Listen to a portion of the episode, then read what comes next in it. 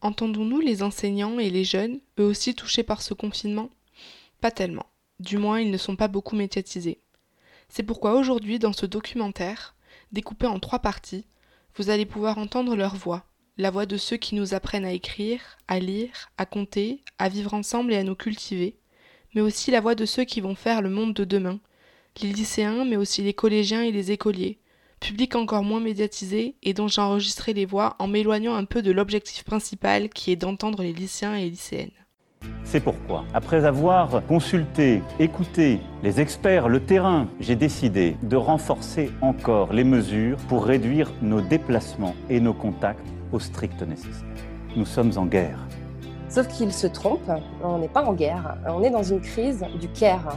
Parce que nous ne pouvons garantir de façon absolue la tenue d'épreuves écrites dans le calendrier prévu et au regard des conditions sanitaires, l'ensemble des épreuves du brevet et du baccalauréat général technologique et professionnel sera validé en contrôle continu. Une émission de Comme à la radio, la radio du lycée Jeanne Hachette, présentée par Nora Firoguet et Nicolas Morand, à l'initiative de Christine Dobrowolski, professeure documentaliste.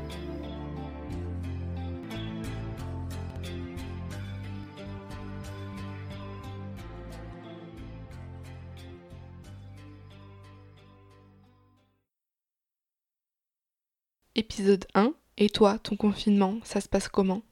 Avant de commencer, je vous laisse écouter Nicolas vous expliquer comment l'épidémie est arrivée en France. Le virus du Covid-19 a fait son apparition il y a 5 mois, c'était le 17 novembre 2019 à Wuhan, en Chine centrale, avant de se répandre dans le monde entier. Le 31 janvier 2020, le virus a été détecté pour la première fois en Europe. C'est alors le 24 janvier 2020 que la pandémie a vu jour en France, avec pour seulement 3 cas recensés sur le territoire métropolitain. Ensuite, le 9 mars, la France compte deux foyers majeurs épidémiques, l'Oise, notre région, et le Haut-Rhin. Le 14 mars, la France passe au stade 3 de l'épidémie et, le, et le 17 mars, à midi, ce fut l'annonce du début du confinement.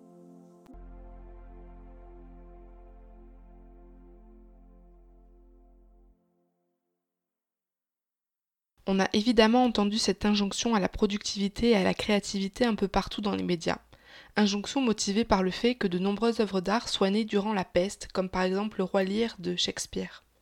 Quand cette quarantaine ne devait être qu'une petite quarantaine de 15 jours, ça se tenait. Mais petit à petit, la date de notre libération, communément appelée déconfinement, et que tous attendaient, s'est mise à reculer à grands pas.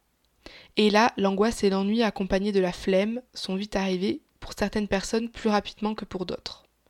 C'en est tout de même suivi de belles démarches, des lives d'artistes sur les réseaux sociaux, des formations en ligne accessibles pour tous, et bien sûr l'arrivée des films de François Truffaut sur Netflix, enfin ça, ça n'a dû enchanter que moi. Mais pour de vrai, dans la vraie vie des personnes, comment ça s'est passé le confinement?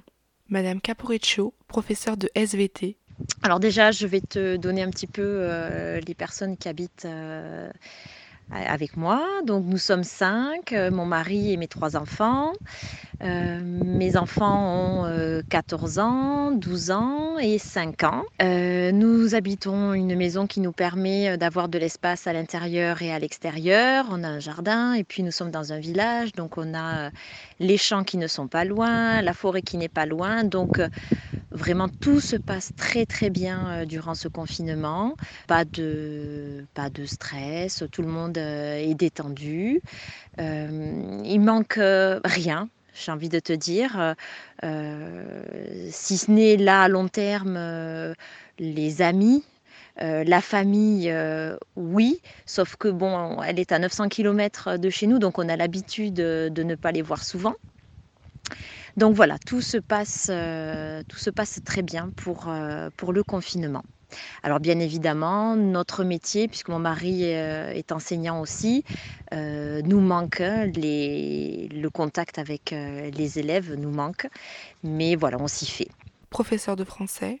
Le confinement a été, comme pour beaucoup je crois, à la fois une épreuve et une découverte. Ça a surtout été pour moi l'occasion de réfléchir à deux lieux d'enfermement, le couvent et la prison.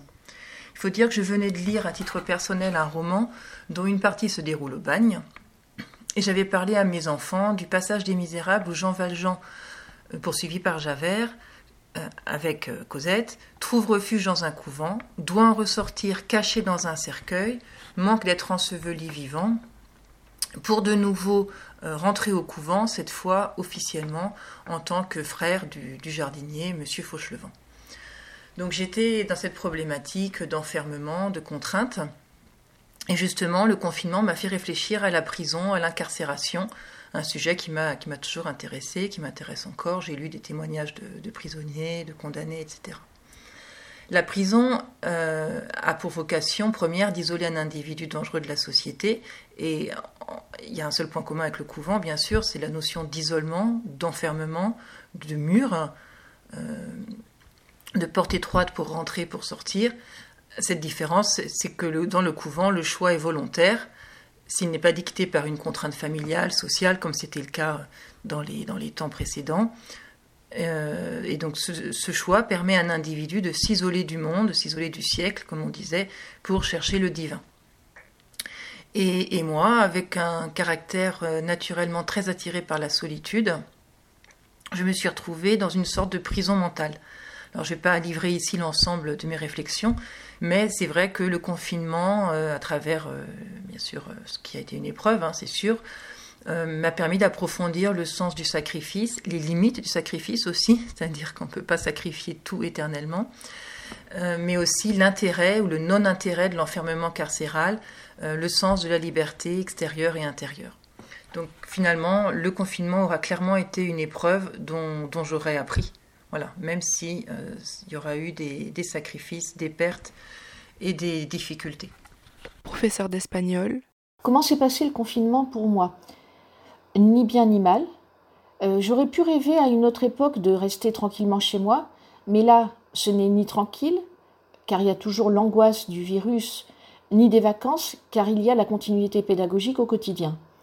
Mes élèves me manquent, mes proches me manquent. Certes, il y a les nouvelles technologies, mais l'idéal est le présentiel. Gianni Firoiguet, principale de collège dans le Gers. Euh, ben, le confinement de mon confinement de façon générale a été euh, de en, deux temps sur le côté euh, personnel à, à, rester à la maison et à vivre avec ce confinement et ce et cette partie de ne pas pouvoir sortir être loin de des personnes que j'aime aussi puisque étant en père j'ai ça m'a j'ai pas pu voir mes enfants dû au confinement et dû à l'éloignement. Et l'autre côté, c'est le côté professionnel où il a fallu euh, gérer en tant que personnel de direction et principal de, collège toute la mise en place de la continuité euh, pédagogique euh, pour les élèves. Donc des moments stressants. Perrine, professeur des écoles en maternelle. Bah super, j'ai eu la chance qu'une amie m'invite et que je ne me confine pas toute seule du coup grâce à elle. Et euh, vraiment, en soi, bien passé, euh, presque trop court. Salomé, élève de CE1 à Toulouse. Je m'amuse, je sors le chien avec maman, je fais mes devoirs du lundi au vendredi, je, je regarde euh, des choses. la télé, des la films. télé, des films, je, je dors, je. tout ce qu'on fait normalement aussi. Louison, élève de première. Globalement, c'est un mixte, je le vis assez bien et assez mal en même temps. Le plus facile, je trouve, c'est au niveau de la scolarité, et j'ai plus le temps d'agrandir ma culture, regarder des pièces de théâtre, lire, assister aux formations nous toutes, etc. Le plus difficile, c'est la maladie, évidemment, le nombre d'hospitalisations ou de décès dans mon entourage. Première, anonyme. Alors franchement, je le vis très bien, j'ai le temps pour moi, pour faire des choses que j'aime, quand je ne suis pas surchargée de travail. En fait, quand je suis en vacances, j'ai un peu le même style de vie. Ça n'a pas changé grand-chose en soi. Je sors pas beaucoup en général et je préfère rester chez moi.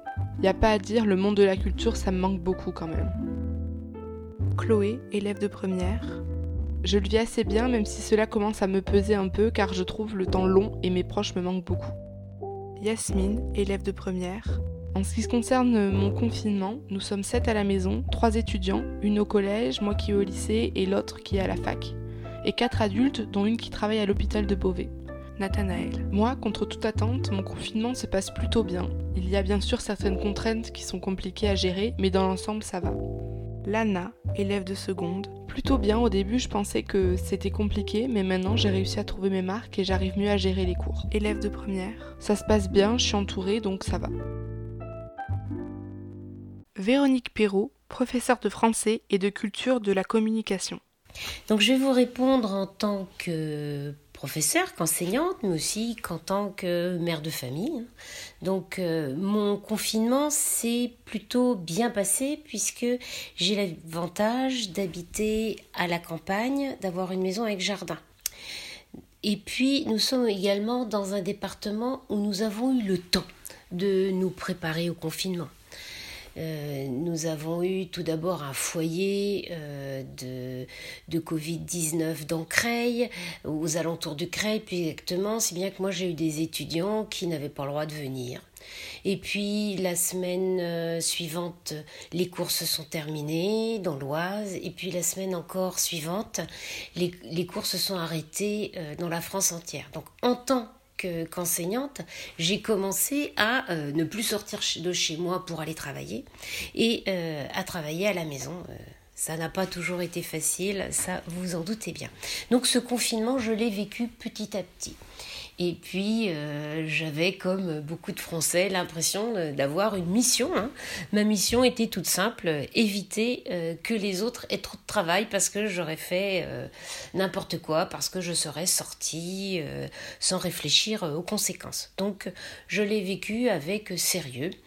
Et puis finalement, je savais qu'une fois que ce serait terminé, ça ne serait pas. Bah plutôt bien. je suis avec ma famille, on est chez nous et ça se passe bien. Cécile, élève de terminale à La Réunion. Et donc on s'entrechoque pas trop. Et avoir tout le monde à la maison, c'est assez étrange parce que on a constamment ses parents près de soi et c'est une sensation qui m'est devenue plus vraiment familière. Entre les cours, les devoirs et le stress et de, cette dernière ligne droite lycéenne. Et puis ce qui me manque le plus, ce doit être euh, ces moments simples qu'on passe entre amis, à la plage ou un endroit qui nous est commun. Et je me rends compte à quel point ce genre de moments mais vraiment important et que je me dois de penser à mieux les apprécier, enfin je veux dire euh, à leur juste valeur. Madame Frémaux, professeure d'histoire, de géographie, de géopolitique, de sciences politiques et de MC. Eh bien, je, bon, je dois dire que le confinement, je m'y attendais un petit peu. Donc, euh, j'avais déjà prévu un petit peu de choses euh, quand il y a eu donc l'annonce du confinement pour notre région.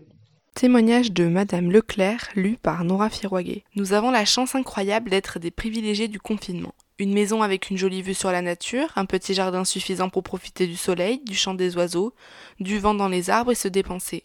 Une maison suffisamment grande pour pouvoir s'isoler des autres si besoin, et assez d'outils numériques pour qu'en dehors des rares cas, chacun puisse travailler à peu près à son rythme. Je constate surtout que l'enfermement lié à la situation est psychologique. Qu'aurais-je vraiment fait par exemple pendant les 15 jours de vacances si je n'avais pas été confinée et que nous n'ayons pas prévu de rendre visite à la famille qui vit loin? Eh bien, sans doute pas grand-chose de plus. Préparer le jardin pour l'été, planter deux trois trucs. Peut-être serions-nous allés une ou deux fois au ciné. Vive la VOD du coup. Peut-être euh, deux fois à la piscine, manger au resto. Bon ben, ce sera en livraison, mais bon, c'est pas pareil. Soyons honnêtes. En gros, peu de choses. Par contre, de savoir que si on veut, on peut, ou si on veut pas, on ne peut pas, change quelque part la donne. Ce qui me manque en fait, c'est la liberté potentielle. Tous ces témoignages ont éclairci le fait qu'il n'y a pas une façon de vivre, ce confinement, mais sa vie en général. Et c'est cette pluralité qui fait notre monde. Un grand merci à toutes les personnes qui ont témoigné et qui ont de ce fait donné vie à cette émission. Inside est une émission de Comme à la radio, créée par Christine Dobrowolski, professeure documentaliste. Nicolas Morand s'est occupé des rappels factuels et Nora Firouaguet s'est occupée du montage et de la présentation.